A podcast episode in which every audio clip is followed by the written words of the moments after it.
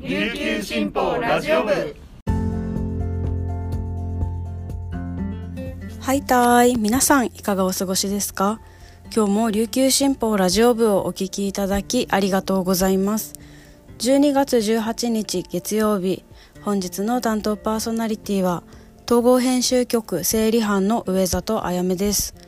現在午前10時10分時点の那覇の気温は19.3度。天気は曇り時々晴れとなっています。あの先週ですね私がラジオした時に沖縄がめっちゃ暑いって話をしたと思うんですけどあのですね一昨日ぐらいから沖縄はめっちゃ寒いです。びっくり。あの先週の金曜日まで暑くてですね私も半袖で出勤してたんですよ。もうねでも今はまさかのタートルネックつけてます。あの家ではですねもこもこ靴下履くぐらいあの寒くなりました。なんかね気を抜いたらすぐ風邪ひきそうな寒暖差なのでマジであの気をつけていきたいです。はい。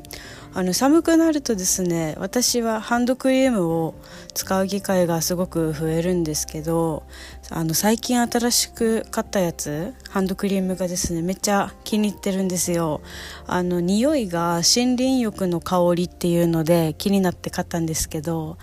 なんかねもう森の中にマジでいるような爽やかな香りがしてですねすごく落ち着きます。うんなんか仕事中とかもですね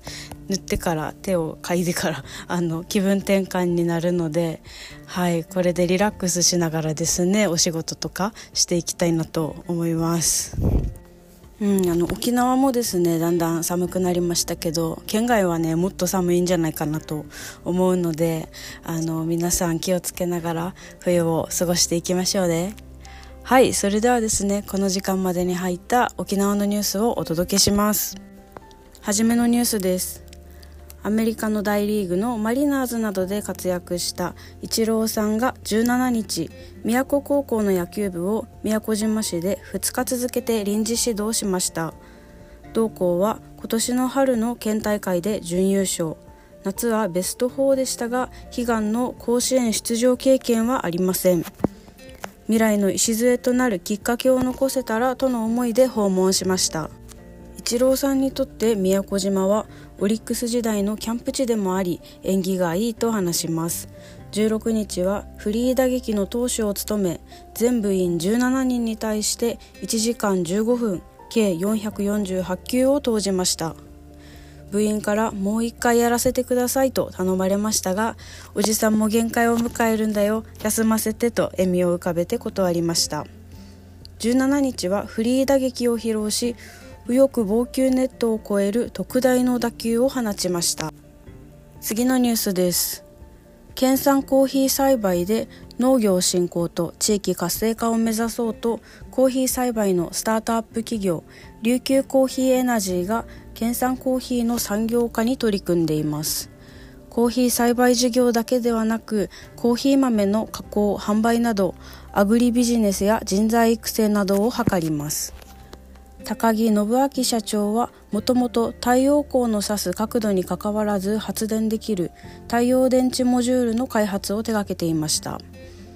農業用ハウスでも太陽光発電を活かせると考えまたコーヒーが好きだったこともあり今年8月再生エネルギー事業とコーヒー栽培事業を組み合わせた企業を立ち上げました。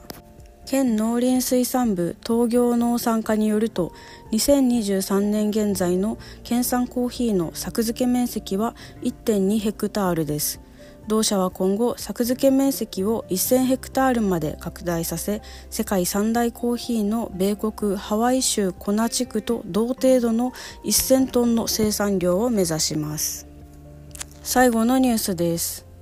チャンネル登録者数123万人の人気 YouTuber ハイサイ探偵団がこのほど初めての公式ファンブック沖縄ガイドブックのハイサイを出版しました。全メンバーの写真とプロフィールのほか動画撮影時のエピソードや沖縄グルメの紹介などを収録しています。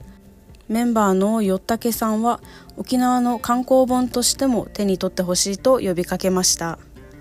ハイサイ探偵団は地元が近くて学生の頃から仲の良いメンバーを中心に2012年に結成しました。現在は動画出演者8人と動画編集担当者8人のチームで構成されています。21年に発売されたサバイバル図鑑は国内のみならず韓国や中国でも販売されるなど大ヒットしました。昨年が結成10年だったこともあり再度出版の声がかかりました。当初はリーダーのひっちゃんさんの自伝を出すという話でしたがメンバー全員を紹介しようとファンブックの企画に至りました。メンバー一人一人の写真はひっちゃんさんの妹中んだかりまりさんが撮影したもの。